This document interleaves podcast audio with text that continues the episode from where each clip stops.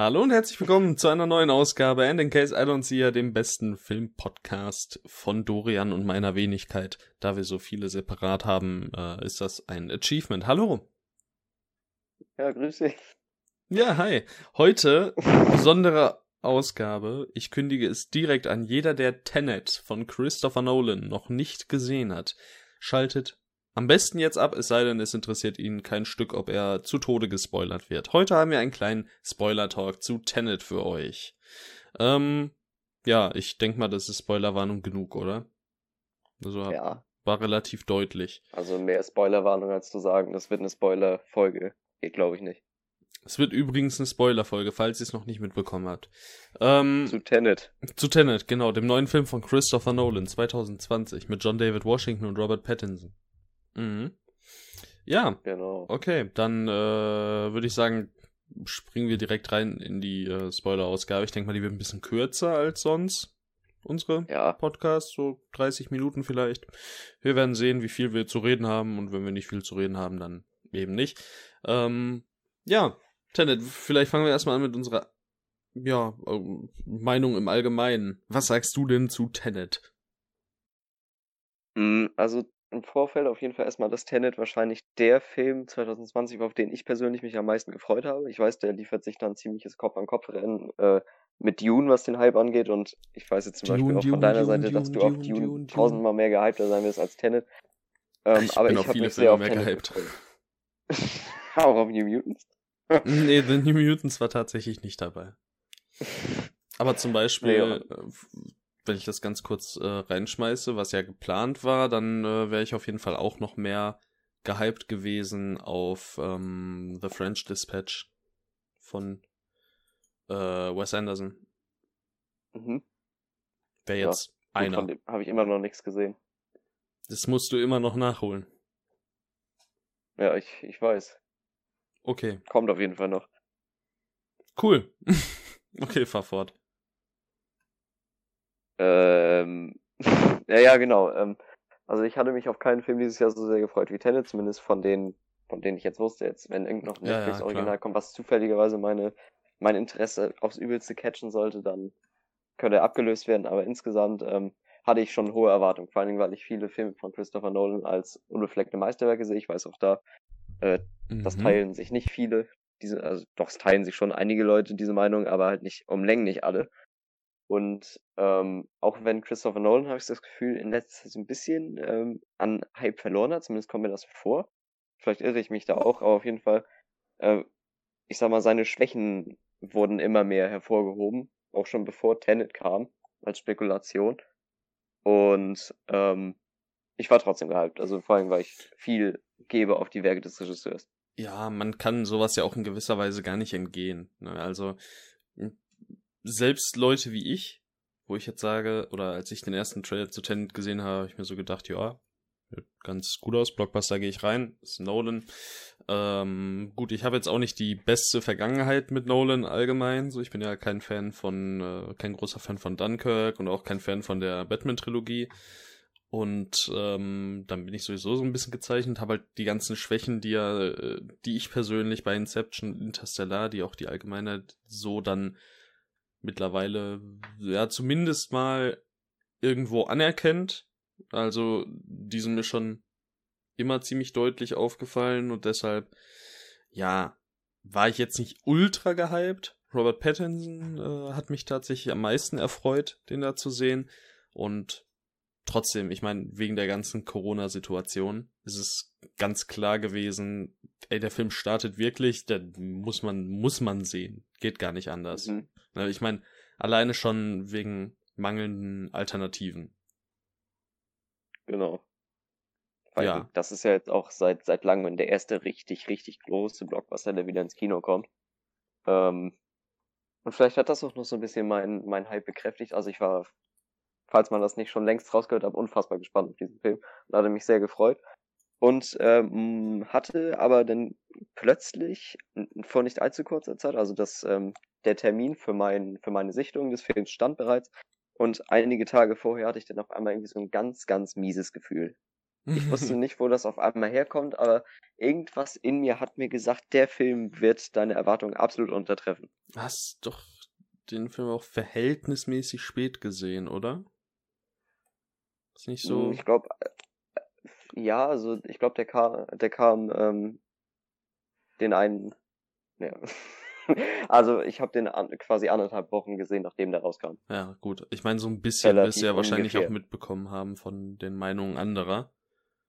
Ich habe tatsächlich vieles umgehen können. Also, also ähm, auch die Bewertung jetzt, was können, dass, äh, dass der Server angeht und sowas. Ja. Ja, okay, gut. alles einigermaßen umgehen. Ähm, nur deins hatte ich vorher ja, gesehen. Gut, gut. Ja, einfach, also die Prioritäten werden schon mal vernünftig von dir gesetzt, das ist wichtig. Ähm, ja, ist immer richtig. Ja. Und wie, wie fandest du ihn jetzt im Endeffekt? Das ja, hast du genau. Nicht wir, wir reden, oder zumindest ich habe ich rede total um heißen Brei herum hier. Also, ähm, ich sag mal so, der Film ist gut, wenn nicht ja. sogar mhm. wirklich gut. Ja. Allerdings bin ich auf persönlicher Ebene sehr enttäuscht gewesen. Das ganz kurz zusammengefasst. Okay. Ich weiß nicht, ob ich da jetzt noch ins Detail gehen soll oder ob du erst. Das machen wir gleich, glaube ich. Ja. Also, erstmal vorweg auch, wir haben den Film jetzt beide zweimal gesehen, ne? Genau. Okay.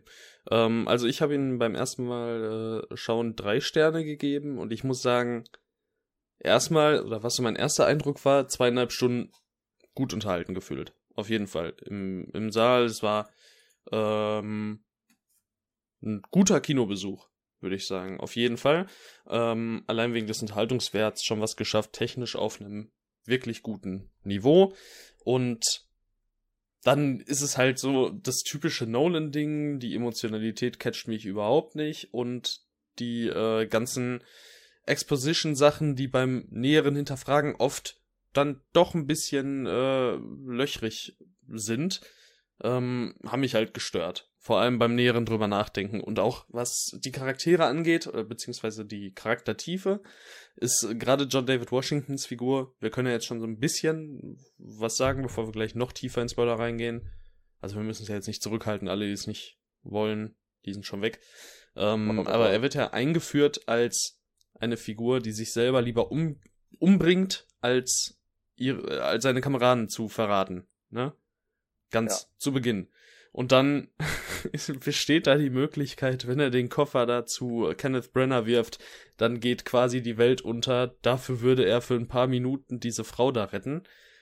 Ja, schmeißt er natürlich den Koffer rüber, sonst wäre der Film ja langweilig. Ja. Das ist halt einfach ein so, eine so unsinnige Entscheidung auf allen Ebenen. Nicht nur unsinnig von einem normalen Menschen, aber ganz besonders unsinnig von einer Person, die man schon als so einen äh, Menschen in, eingeführt hat, der eben nichts gegen das Wohl anderer quasi aufs Spiel setzt. Oder der ja. ethisch zumindest so aufgestellt ist, dass, äh, jetzt gerade was ich gesagt habe, hätte er ja was um das Wohl von der Frau gegeben, äh, der die Allgemeinheit im Blick hat. Und dann ist es mhm. einfach unsinnig. Das ist eine unsinnige Szene, die für mich vorne und hinten keinen Sinn ergibt. Außer halt Grund zu sein dafür, dass man das rückwärts fahrende Auto noch ein zweites Mal zeigen kann. Ja, also das ist halt streng gesagt so und das klingt vielleicht auch ein bisschen dämlich, aber das ist halt so ein Punkt, wo man sich vielleicht denken könnte, da hätte der Film enden sollen. Prinzipiell, so inhaltlich. Da hätte es vorbei sein können, wenn, wenn man das nicht so, so aufgelöst hätte oder sonstiges. Allgemein diese Beziehung zwischen diesen beiden Figuren, also der von John David Washington und Elizabeth Debicki, ist einfach so reingeworfen in meinen Augen, damit der Film halt irgendwie so ein bisschen, ich weiß auch nicht, so eine dramaturgische Bindung aufbauen kann. Das hat er bei mir jetzt, du hattest es ja auch schon erwähnt, äh, Emotionalität ja. hatte ich überhaupt nicht bekommen. War in diesem Film bei mir exakt genauso. Also ich ähm, habe jetzt auch zum Beispiel bei Inception und Interstellar deutlich mehr gefühlt auch wenn da schon viele gesagt haben, das ist vollkommen an den vorbeigezogen. Ja, bei Inception ja Beispiel, ist es mir auch, auch komplett Latte. Ja. ja. Interstellar ist es halt gut inszeniert. Ich würde jetzt nicht sagen, dass ich im Nachhinein sonderlich äh, ja, geprägt bin von der Geschichte Interstellar allgemein, auch nicht von den emotionalen Aspekten, aber es ist halt verdammt stark inszeniert. Äh, gewisse Szenen dann zum Beispiel mit den Tapes von vor mehreren Jahren und die und die Person mhm. ist schon älter und so. Um jetzt äh, Interstellar nicht möglicherweise für Leute zu spoilern. Ähm, ja, und hier ist es irgendwie, hat irgendwie äh, noch weniger gestimmt als bei Inception. Ja. Und ja, es gibt ja auch verschiedene Interpretationsansätze in gewisser Weise. Gerade hier äh, Wolfgang M. Schmidt von die Filmanalyse hat sich ja sehr, sehr positiv Tenet gegenüber geäußert. Und ähm, da kann ich es auch voll nachvollziehen, was gesagt wird. Ich sehe es halt einfach persönlich anders, beziehungsweise für mich hat es persönlich nicht funktioniert. Und dann ist es natürlich immer wieder die Frage subjektiv, objektiv und wie bewertet man am Ende. Was ähm, Tenet dann aber auch äh, eben gegen das, gegen die inhaltlichen Schwächen, die ich persönlich sehe, stellt, das ist äh, auf jeden Fall, dass der Film audiovisuell verdammt gut ist. Ich würde nicht mhm. sagen. Dass er die beste Kamera des Jahres hat. Dafür hat er für mich vor allem zu wenige ähm, erinnerungswürdige Momente oder Bilder, sag ich mal, weil 80% der Bilder, auf denen keine Figuren sind, das ist ja dann sowieso immer ein, Verrat, sag ich mal. Ähm, wenn du das jemandem zeigst, dann wird der nicht mit dem Finger drauf zeigen, schnipsen Tenet. So, das ist, ich finde, der Film hat keinen klaren Stil oder großen Wiedererkennungswert. Ne? Das ist natürlich dieses Gimmick, was er hat, diese Inversion, ähm, dieses Invertieren von Gegenständen und Menschen. Aber rein visuell, finde ich, hat der in einzelnen Bildern keinen wirklichen Wiedererkennungswert. Das finde ich ein bisschen schade. Mhm. Okay, also ich finde auf jeden Fall, ähm, ob der jetzt so unbedingt Wiedererkennungswert äh, in gewissen Shots oder so aufweist, habe ich für mich jetzt gar nicht so festgelegt. Also ich würde auf jeden Fall sagen, das ist äh, höchstes Blockbuster-Niveau. Was einem ja, auf jeden Fall. Wird. Also für so für einen Blockbuster, und das ist, äh, dazu wollte ich sowieso später auch kommen, Nolan macht halt keine Kunstfilme mehr. Der macht Blockbuster. Der hat im Grunde einen persönlichen Anspruch von der Geschichte und den Gimmicks. ist so dieses High-Concept Ding, das man normalerweise in der Kombination High Concept Low Budget kennt. Und hier ist es halt High Concept High Budget. Und leider mhm. finde ich, dadurch, dass er halt so große Massen anspricht, ja, ist der Film oder haben die Filme wie jetzt zum Beispiel Inception mit seiner ganzen Exposition eben Probleme, ähm, vollends sich zu entfalten und dem sehen sich viele Indie-Filme zum Beispiel nicht gegenübergestellt, weil sie einfach eine gewisse oder eine andere Haltung dem Zuschauer gegenüber haben. Sie halt zutrauen, dass gewisse Dinge klar sind dass gewisse Dinge verstanden werden beim ersten Mal und nicht erst beim fünften Mal. Und es muss eben nicht immer alles größer, größer, größer werden, solange es halt clever in Szene gesetzt ist. Ich möchte nicht irgendwie die Inszenierung von Tenet runtermachen oder so, aber ich glaube, wäre das ein Film mit einem Mid-Budget gewesen, der weniger auf Spektakel aus wäre und mehr auf eine äh, darauf ausgewiesen, eine Geschichte zu erzählen, dann wäre es besser gewesen. Hm. Ja, Frage der Perspektive, ne? Also da ja. würden wahrscheinlich viele widersprechen. Also können sie ja, das ist ja wie gesagt meine ich, subjektive Wahrnehmung. Genau, genau. Um was anderes geht's ja auch nicht. Das nur noch mal am Rande. Also es geht hier nur um unsere eigene Meinung. Das ist kein Ultimatum oder sowas gegenüber Tenet oder Nolan an sich. Also die einzige Aber, Meinung, die wir halt akzeptieren. So. Richtig, richtig. Ja. Also das ist das Ausschlaggebende. Richtig. Ja, da könnte man halt zum Beispiel damit gegen argumentieren und sagen, dass Tenet einen immensen Rewatch-Value hat. Was er in meinen Augen auf jeden Fall hat. Also das ist für zweieinhalb Stunden unfassbar unterhaltsam. Und ein ja, gut, das schon. Thriller, wie er noch nie da gewesen ist. So. Ja, und da begrüße ich es in dem Sinne sogar, dass es vielleicht sogar noch was Neues zu entdecken gibt, so gesehen. Aber ich verstehe auf jeden Fall äh, den Kritikpunkt, den du ausgesprochen hast. Ja, da würde ich jetzt zum Beispiel wieder widersprechen und sagen, der Rewatch Value ist jetzt gar nicht mal so groß. Aber das kommt auch immer ein bisschen darauf an, was man eben bei einem Rewatch gerne sehen oder erleben möchte.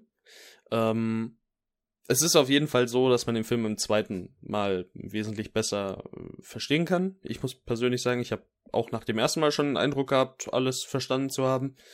Oder quasi alles verstanden zu haben. Manche Szenen hat man dann auch beim zweiten Mal trotzdem noch mal in einem anderen Licht gesehen, auch wenn es jetzt die Handlung nicht groß auf den Kopf gestellt hat. Das meine ich eben. Ja, ähm, in Sachen also was, was ich ja bei zum Beispiel Get Out, der hat ja einen immensen Rewatch-Value, vor allem für mich. Ich meine, ich habe ihn jetzt 13 Mal gesehen. Äh, und da ist es eben dieses Foreshadowing. Und das finde ich bei Filmen ganz toll, die eben mysteriös sind auf irgendeine Art und Weise. Und Tenet ist mysteriös auf jeden Fall. Äh, es ist, finde ich, auch bei einigen Strecken Mystery-Thriller, so, zumindest so lange, bis, äh, was ja leider relativ früh ist, ähm, so lange, bis halt klar ist, wie genau Zeug invertiert wird.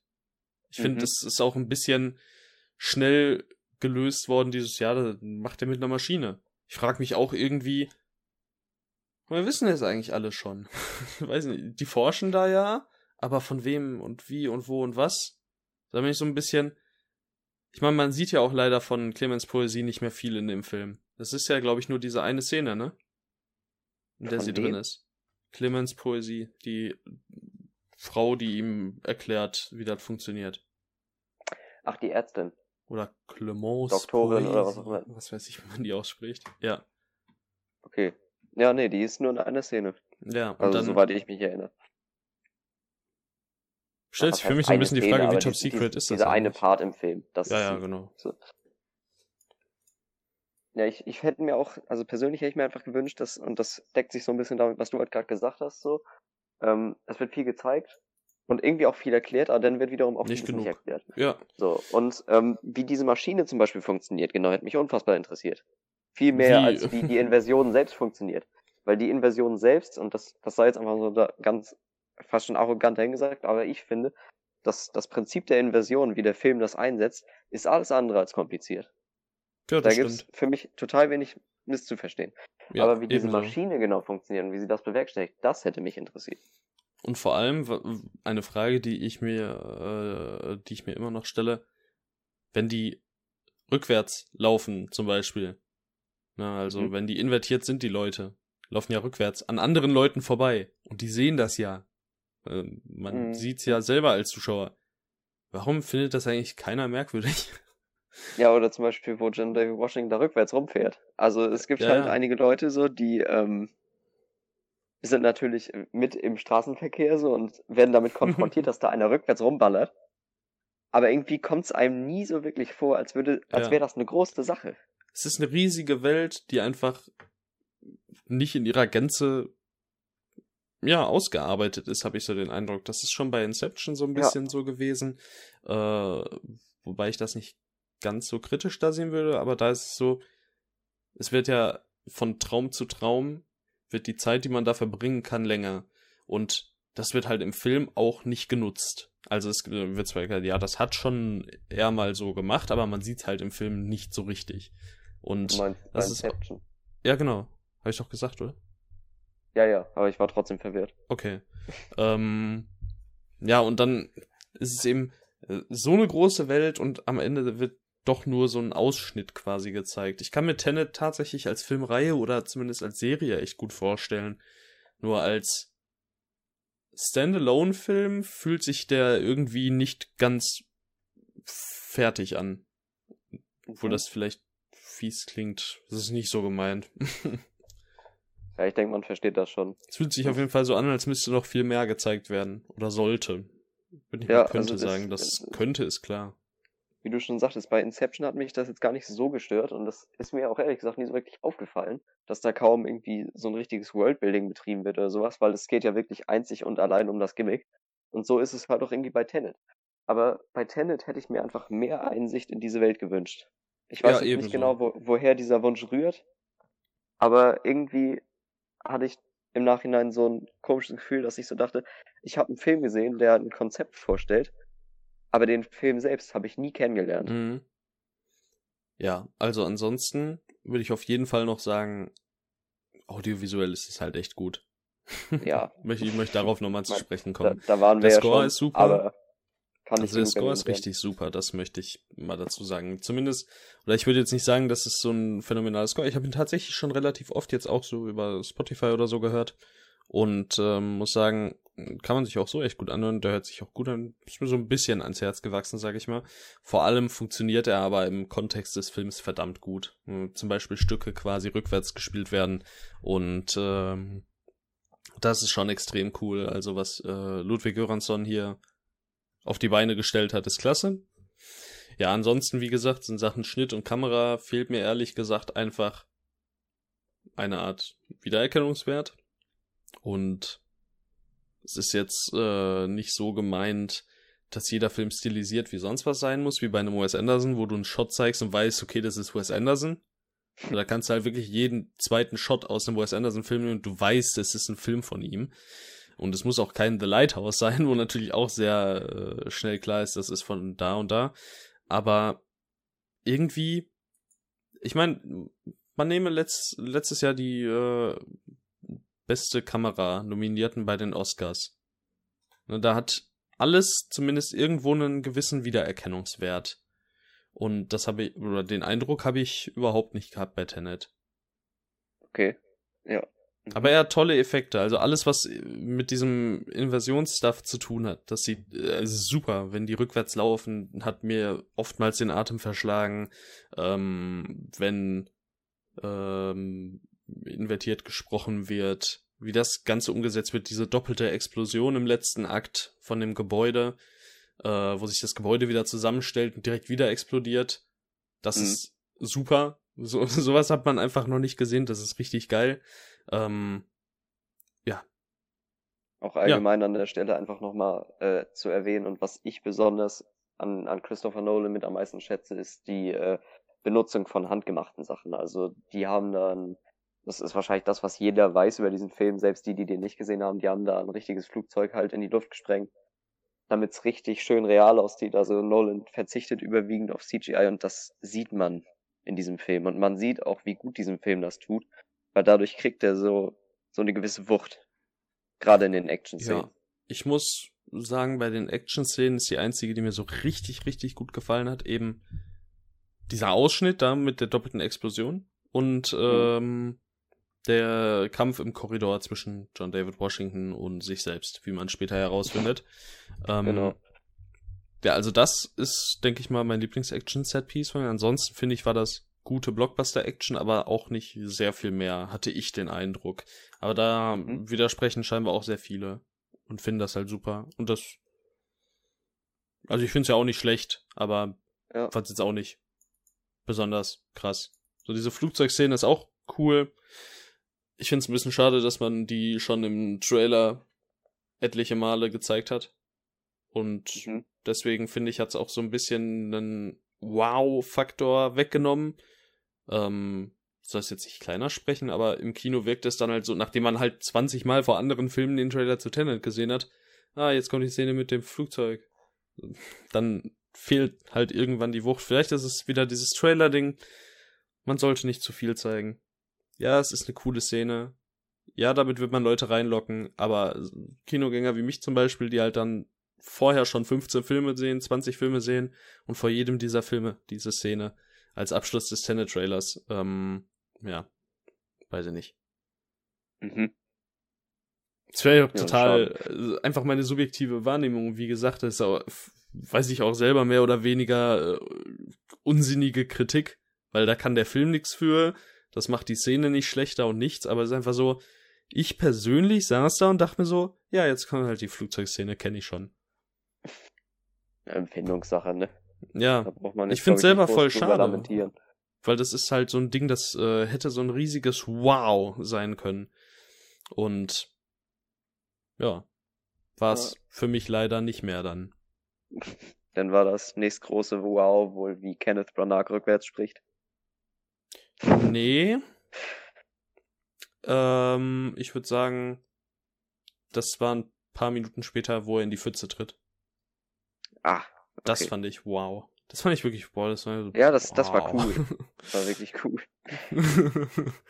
nee, Kenneth Brenner ähm, hat gerade gegen eine Pfütze verloren, möchte nur sagen. ja, das ist echt ein, das ist, als ist, Antagonist ging der überhaupt nicht klar, finde ich. Das wollte ich nämlich eigentlich, also der einzige Grund, warum ich das gesagt habe, ist, weil ich eine, eine richtig geschickte Überleitung finden wollte. Äh, was mir ja offensichtlich äh, so mehr oder weniger gelungen ja, ist. ist. Perfekt. Ich wollte dich gerade fragen, wie du Kenneth Branagh in diesem Film findest. Nicht gut. Ich auch nicht. Also, ich bin, also ich finde nicht, dass das ein schlechter Schauspieler ist, keine Frage. Ähm, aber ich finde, also erstens passt er einfach nicht in diese Rolle. was halt auch irgendwie so ein bisschen damit zusammenhängt, dass seine Figur die, die letzte Klischeefigur ist, worauf ich auch gleich nochmal zurückkommen wollen ja, würde. Er ist böse, weil er böse ist. Wusstest Richtig. du das schon? Ja, das, das wusste ich. Also äh, auch mal direkt äh, an der Stelle, das ist somit das lächerlichste Motiv, das ich in letzter Zeit in irgendeinem Film gesehen habe. Wenn ich dich nicht haben kann, soll ich keiner haben. Ja, das, das ist halt echt, das also, ausgelutschteste Argument überhaupt. So ein Blödsinn, Alter.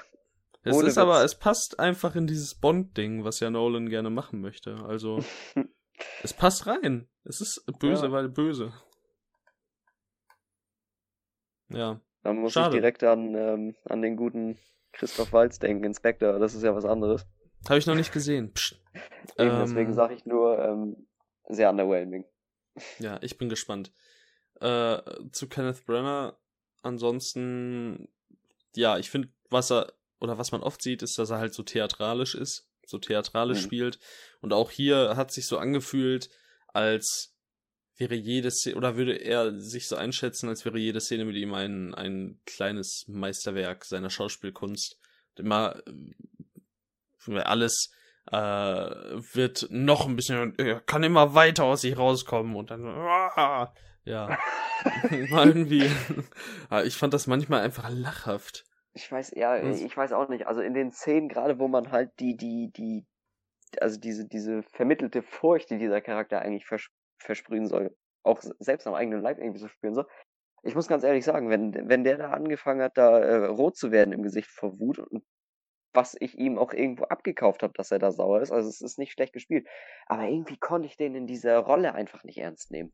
Und wenn du den Antagonisten nicht ernst nehmen kannst, dann, dann hat der, der ganze Konflikt irgendwie so ein Riesenproblem. Mhm. Wir müssen auch nochmal, ich meine ganz kurz, äh, also das Ding ist ja, wenn er stirbt, dann geht die Welt unter, ne? Ja. Ich finde diesen, äh, die Stakes, die da aufgestellt werden, also noch egaler könnte es mir nicht sein. Wenn, ich meine, wenn die jetzt sagen, ja, okay, dann hier äh, so, dass, keine Ahnung, Leute dann halt danach weiterleben wie in so einem Fallout-Universum, ne? Okay, aber wenn halt die Welt wirklich komplett am Arsch ist danach, also es ist ja wirklich so im Grunde, dass die Erde explodiert, ne? So funktioniert das ja, ja wenn das invertiert wird. Dann ist ja genau. alles Leben ausgelöscht, dann ist, passiert ja nichts mehr. Jetzt stell dir mal vor, zu irgendeiner Sekunde hättest du gedacht, okay, da passiert gleich wirklich, danach ist es ja doch Latte. das ist halt einfach, ja, ja, Welt kaputt, so schade. Also ich weiß auf jeden. Fall, was du meinst. Der, der, der, der Trieb des Menschen, nicht sterben zu wollen, ist dann natürlich immer ein gewisser äh, Gruselfaktor, woraus man Spannung ja, ziehen aber kann. Ich finde, die Menschheit wird ja auch gar nicht charakterisiert. Da, wir haben ja schon wenig Tiefe bei den Protagonisten also dann, dann sollen drei. wir uns, dann, ja, und dann sollen wir uns um acht Milliarden äh, Menschen jucken, die wir nicht kennen. Hä? Hm. Das, ja, ich, ich finde es tatsächlich komisch. Also die komplette, der komplette Antagonist mit seinen äh, Beweggründen und den Taten, die bevorstehen, interessieren mich einfach nicht. Das ist äh, ziemlich schade. Und jetzt bin ich gerade wirklich versucht, mein Rating von dreieinhalb Sternen wieder auf drei runterzusetzen. ja, ja, schwierig, was, was so ein, was so ein In-Depth-Talk da alles bewirken kann. Ja, ja also ich hab's im Endeffekt, also ganz kurz will ich jetzt meine Wertung einmal rechtfertigen. Ich habe ja. ursprünglich 6,5 von 10 gegeben und dann beim Rewatch 7, weil ich halt immer noch sagen muss, ich bin super unterhalten, wenn ich im Kino sitze. Aber man merkt's halt auch jetzt, wenn man über diesen Film in die Tiefe geht und ihn näher bespricht, dann fallen einem mehr negative als positive Dinge auf. Und das ist irgendwie schade, weil die positiven Dinge, wie eben zum Beispiel die Audiovisualität, die erwartet man einfach von so einem Film. Da braucht man nicht weiter drüber reden. Und inhaltlich mhm. habe ich mir einfach von einem Nolan-Film mehr erhofft. Und man, ich habe mich so ein bisschen damit abgefunden, dass Nolan eben reine Blockbuster macht, über die man nicht nachdenken soll. Und das fällt aber irgendwie schwer bei dem ganzen Exposition Talk und so. Mhm. Das ist äh, für mich oft nicht so ganz klar, was will der Film jetzt eigentlich? Soll man ihn jetzt verstehen oder nicht? Nolan sagt selber nein, aber dann liefert er wieder 40 Minuten Exposition Talk. Und mhm. es ist so ein bisschen gegensätzlich. Ja, das ja. stimmt. Ja, das ist auch äh, gut, dass du das jetzt nochmal so angesprochen hast, weil das wäre auch mein nächster Punkt gewesen. Ich wollte ein bisschen auf die Story selbst eingehen. Jetzt nochmal, oder auf den Plot, wie auch immer man das jetzt umschreiben möchte. Aber äh, was mein Hauptgedanke war, und das ist so der größte Pull-Down-Faktor, den dieser ganze Film für mich hat, wenn man sich das Konzept ansieht, haben wir schon oft genug besprochen, ist das Konzept der Inversion super interessant, mhm. super gut inszeniert. So. Und auch super gut umgesetzt. In dem Sinne. So, aber wenn man sich dieses Konzept ansieht, und den Film denn auf seine Story runterbricht und dieses Konzept wegnimmt, was bleibt übrig? Eine sehr, sehr leere Hülle und eine Ansammlung an Sachen, die man schon etliche Male gesehen hat. So ist es. Eine eins typische Thriller-Zeitreise-Story. Also selbst mit, selbst mit Inversion ist es eine typische Zeitreise-Thriller-Story die, bei der man Twists und gewisse kleine äh, Gags, so wie zum Beispiel, dass sich äh, Elizabeth Debicki selbst vom Schiff hat springen sehen, das riecht man Meilen gegen den Wind. Ja. Ähm, oder dass äh, John David Washington sich selbst bekämpft hat. Spätestens in der Szene, äh, wo er rückwärts Auto fährt, war mir das klar. Und das ist so. Ja. Vor allem, wenn man den die Fahrer Überraschungen bleiben einfach aus. Ja, das kommt auch noch dazu. Der Film also jedes Mal, wenn du nicht gezeigt. Na, auf der ersten, auf der ersten Zeitebene, also quasi bis zum Inver, äh, Invertieren, kannst bei jeder Person, die du nicht siehst, davon ausgehen, dass sie eine von den beiden ist, Robert Pattinson oder er. Und das sieht man ja auch schon in der allerersten Szene, ähm, wie Robert Pattinson ihm das Leben rettet. Mhm. Das ist so underwhelming, dass es dann eben kein Wow mehr ist, wenn es passiert, sondern dass man halt vorher schon deutlich drauf kommt. Ja. Das ist echt irgendwie schade. Also. Ich habe einfach mehr erwartet. Ja, genau. Also im Gefühl ist es halt so, als hättest du da so eine richtig, richtig komplexe, also komplex jetzt nach Definitionssache des, des ähm, der eigenen Wahrnehmung. Vielleicht ist der Film total komplex für manche. Und das ist auch in Ordnung. So, dass ich will nicht sagen, dass diese Leute den Film einfach nicht richtig verstanden haben oder sowas, aber für mich steckt da einfach nichts hinter. So, und wenn ich jetzt sage, das ist ein, das ist ein total ordinärer Spionage-Thriller mit einem, mit einem Gimmick, das halt der absolute Gamechanger ist und ihn so gesehen von der Masse abhebt. So. Wie schlimm ist das wirklich, dass man hier einen besonders gut gemachten Spionage-Thriller bekommt? Hm, schwierig. Es ist nicht schlimm, sagen. aber es ist halt wieder dieses Ding gemessen an der Erwartungshaltung. Genau, also ich habe dem Film halt auch dreieinhalb Sterne oder sieben Punkte gegeben, je nachdem, in welchem Spektrum man sich da bewegen möchte. Und ich sage, dass dieser Film als Spionage-Thriller auch gut ist, so, aber halt eben auch so fern davon ab ist, irgendwie herauszustechen, ohne sein, ohne sein Konzept. Und das ist das, was für mich diese sieben Punkte, die ja eigentlich so gesehen gar nicht so schlecht sind, total trocken machen. Also das sind die trockensten sieben Punkte, die ich je vergeben habe. Ja, also ich habe mich jetzt auch dazu entschieden, die Wertung wieder auf 6,5 runterzunehmen. okay. Es ist äh, schade. Aber ja, was soll man sagen? Das ist halt auch irgendwie so verwunderlich an diesem Film, weil es klingt halt so, als würden wir den in Grund und Boden haten. Und so ist es ja gar nicht. Es gibt so nee. viel, was man an diesem Film gut heißen kann. Vor allem der Unterhaltungsfaktor Sachen... ist halt gegeben. So, und das ist das, was viele halt sehen wollen. Deswegen kann ich mir auch gut vorstellen, dass Leute, die ähm, eben nicht so viel sehen wie wir, die nicht so viel kennen wie wir, auch manche, die so viel kennen wie wir, halt echt viel Spaß mit dem haben. Ähm, ja. Aber es ist halt dieses komische Ding, was ich schon gesagt habe. Der Film will eigentlich nicht so wahrgenommen werden, wie wir ihn wahrnehmen, aber so kommt es halt bei einem so. Nolan einfach rüber. Er benimmt sich selbst so, aber er will es irgendwie doch nicht. Er weiß einfach nicht so ganz, was er jetzt sein will. Vielleicht war Nolan bei dem Schreiben des Drehbuchs einfach selbst verwirrt. Ja. Ich kann Christopher Nolan als Person ehrlich gesagt echt nicht einschätzen. Muss ich dir ganz ehrlich sagen, weil ich, ich, ich weiß nicht. Es wird so Filme. viel, ja, es wird so viel immer wieder, ich glaube, es ist halt diese Ultra-Fanbase, die ihn für alles, was er macht, in den Himmel lobt, oder quasi alles, was er macht, in den Himmel lobt. Ähm, und alles komplex. Oh, ist das tief, tiefsinnig und so.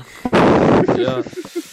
Äh, ja. Ich weiß nicht, vielleicht spielt das auch. So klingt jeder Nolan-Fan. Ja, also, also, vielleicht spielt das auch mit rein, dass ich äh, eben so das Gefühl habe, dass Tenet mit, äh, dass Tenet, dass Nolan mit jedem Film denkt, er würde was total krasses, neues, vielschichtiges machen, was super komplex ist und total clever und nichts für jeden. Aber dabei ist es das halt eigentlich nicht, weil er will eben alle bedienen. Und dieses, mhm. ich kann es nicht einschätzen, ich find's total merkwürdig. Das ist halt irgendwo auch eine Kunst an sich, ne? Also ich, ich persönlich. Ja, aber weiß ich nicht, ob das positiv ist. Ich finde immer, dass, dass er es auch wirklich schafft, seine Filme so wirken zu lassen, als wenn sie was absolut Besonderes. Und ich ja, finde ja, viele seiner Filme auch total überragend. Also ich, Inception, Bis man Memento, über sie spricht. sind absolute Favoriten von mir. In diesem Falle jetzt nicht, wenn ich über sie spreche, dass, dass sie schlechter werden. Aber im Falle von Tenet muss ich sagen, dieser Film wird wirklich besonders, also was heißt besonders? Eigentlich nur inhaltlich immer, immer unter, äh, nee, nicht unterdurchschnittlich, unterdurchschnittlich, unterdurchschnittlich. Ja, das, das ist auch so, weil du hast schon angefangen mit schlechter, sondern das schlechter, es wird ja auch nicht schlecht. Es ist nee, einfach so, es bleibt hinter den Erwartungen sagen. zurück. Oder hinter den Wünschen und Erwartungen. Es ist so, ja komisch. Tenet ist komisch. Ja. Ja. Vielleicht äh, wollen wir jetzt abschließend nochmal, also jetzt meine Wertung habe ich jetzt schon gesagt, ist jetzt wieder 6,5 von 10. Ich, ich würde ähm, abschließend, bevor wir jetzt äh, ganz zur Schlussrunde ja. gehen, falls du das vorhast, würde ich noch einmal gerne über die Schauspieler sprechen. Weil das haben wir nur ah, ja. bei Kenneth Branagh gemacht. Also ähm, die würde ich persönlich sehr, sehr schnell abhaken. Ja, also das dauert jetzt auch nicht lange oder so. Also ähm, John David Washington spielt die Hauptrolle. Ähm, hatte mich sehr darauf gefreut, weil ich habe den in Black Hat Clansman halt schon in der Hauptrolle gesehen, aber sonst mhm. fehlen mir bei ihm einfach so die großen Berührungspunkte, was so auch so bekannte Filme angeht oder sowas. Und ich muss ganz ehrlich sagen, ich habe ihn jetzt gesehen in so einer Hauptrolle in einem richtig großen Film und würde gerne mehr davon sehen. Also er hat, auch wenn an seiner Figur jetzt einfach nicht viel dran war, ähm, sehr überzeugend.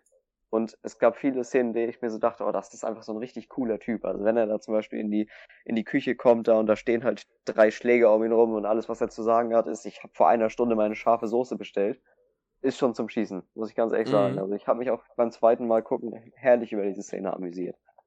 Ähm, also würde ich auf jeden Fall gerne mehr von sehen. Ähm, ja, willst du noch was dazu sagen oder soll ich? Ja, also ich muss halt sagen, das beziehe ich sowohl auf John David Washington als auch auf Robert Pattinson. Ähm, spielen beide wirklich gut, aber ihre Figuren lassen nicht allzu viel zu. Sie machen ganz schön viel draus im Verhältnis, aber es ist einfach an den Figuren so wenig dran, dass ein John David Washington und ein Robert Pattinson nicht so glänzen kann, wie sie es gezeigt haben, dass sie es können, wie zum Beispiel im Black Landsman im Falle von John David Washington oder perfektes Beispiel äh, Robert Pattinson in The Lighthouse.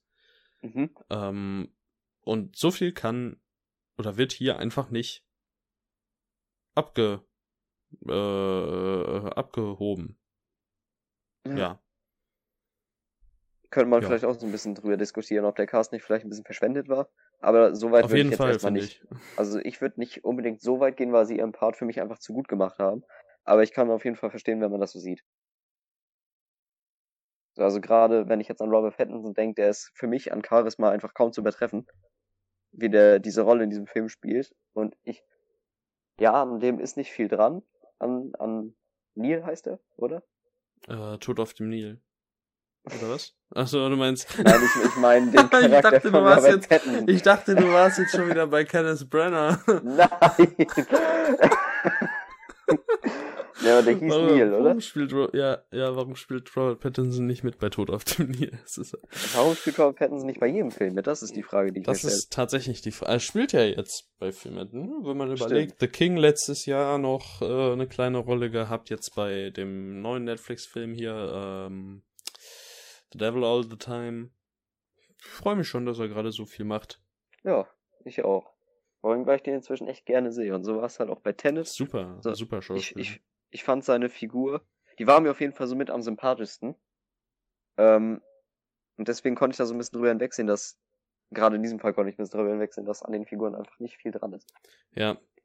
Ja, es ist halt auch so, ich meine, das, was die beiden verbindet und wo es eben ans Eingemachte geht in ihrer Beziehung, das sieht man halt nicht. Ne? Das ist das, was ja. am Ende quasi gezeigt wird oder gesagt wird. ähm, dass es für Robert Pattinson das Ende einer langen Freundschaft ist. Ja, toll, dass wir diese Freundschaft ja. halt quasi kein bisschen mitgefühlt haben. Ja. ja, und da muss ich dann auch sagen, ich finde, das ist an sich ein total cooler Character Arc, der an diesem Charakter vorgenommen wird. Aber dafür reicht der, der Input darin einfach nicht. Also ja, diese das, eine Szene sieht, am Ende ist nicht genug. Ist, ja, ist halt einfach halt nicht genug, um das jetzt irgendwie da groß zu etablieren oder sowas. Das ist das. Und dann ist es wieder, wieder die Sache, das ist so ein Moment, wo Nolan durchscheinen lässt, dass er Indie machen möchte, dass er eben nicht konventionell vorgeht. Und auf der anderen Seite ist es aber dann so, dass ein Großteil des Films dann doch sehr konventionell ist. Und da weiß ich dann abermals nicht, was der Film jetzt will. Und das ist das, was ihn für mich wahrscheinlich am, in Anführungszeichen, äh, schlechtesten macht. Mhm. Diese Unentschlossenheit, sich über seine Existenz im Klaren zu sein. Ja. Ja, ist schwierig, ey. Wir haben so viel hin und her in dieser Folge. Also, falls das für einige anstrengend ist, Entschuldigung an der Stelle. Aber es ist einfach wirklich, wirklich hart, über diesen Film so geradlinig zu reden, weil es da so viele Winkel gibt, ja. die man beachten kann. Ähm, ja, und wolltest du noch was dazu sagen? Ich wollte dich zum Abschluss was fragen. So. Aber wenn du jetzt noch was anderes ich, vorher hast. Also der, der, die einzige, die jetzt noch übrig gewesen wäre, wäre Elizabeth Debicki. Über die ich ja, die kurz gesagt hätte, dass, dass sie halt, also ich fand sie mehr als in Ordnung. Ich fand sie auch ziemlich gut.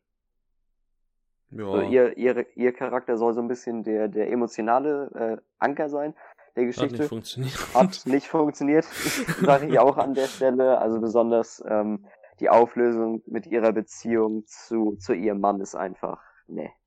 Also ist halt schwierig, aus welchem Licht man das betrachtet, wenn ich daran denke, was für ähm, was für ein, für ein Impact das auf den auf den Plot hat, so nervt mich das einfach mehr als alles andere. Mhm. Aber trotzdem gut gespielt war diese Rolle von von ihr allemal. Ja, schlecht gespielt hat da keiner. So ist es ja nicht. Ja. Ja. Okay. Gut. Dann meine abschließende Frage wäre, hast du, hast du ein 2020 Ranking?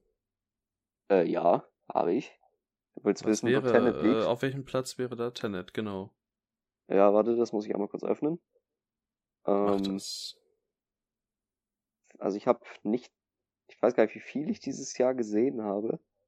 Äh, 30 Filme aus diesem Jahr habe ich gesehen und Tenet ist äh, auf Platz 11.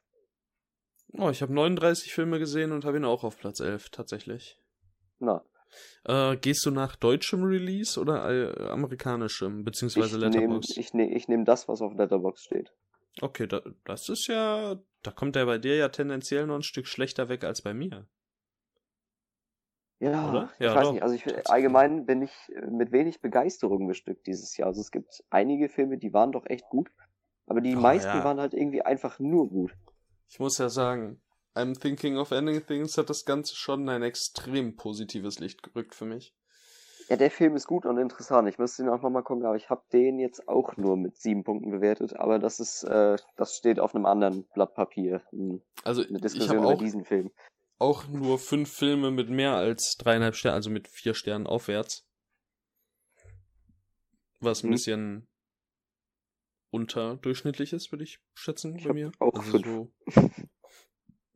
also bei mir sind es halt in äh, absteigender Reihenfolge I'm Thinking of Ending Things, The Invisible Man, Onward, Palm Springs und The Half of It.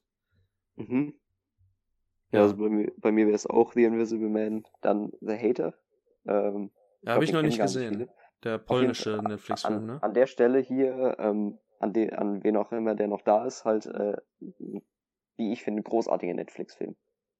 Ähm, dann geht's weiter mit Onward, ähm, Bad Boys, also der dritte Bad Boys, ich fand den tatsächlich so gut.